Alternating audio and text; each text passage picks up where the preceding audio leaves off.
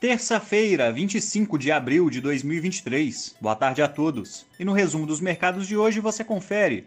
O Ibovespa recuou 0,70%, fechando aos 103.220 pontos, puxado pela queda dos preços do minério de ferro e do petróleo no mercado internacional.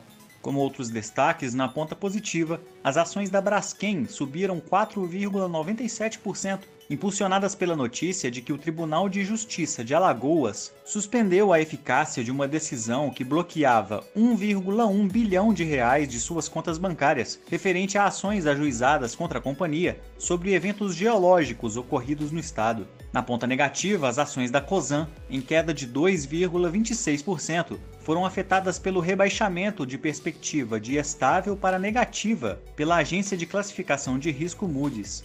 O dólar à vista, às 17 horas, estava cotado a R$ 5,06, em alta de 0,47%.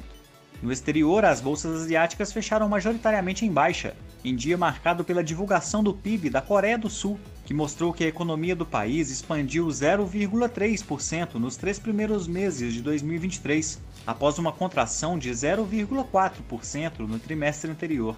No Japão, o índice Nikkei fechou em alta de 0,09% e na China, o índice Xangai Composto caiu 0,32%.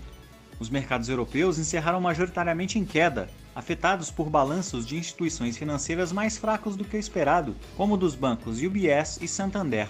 O índice Eurostock 600 encerrou em baixa de 0,40%.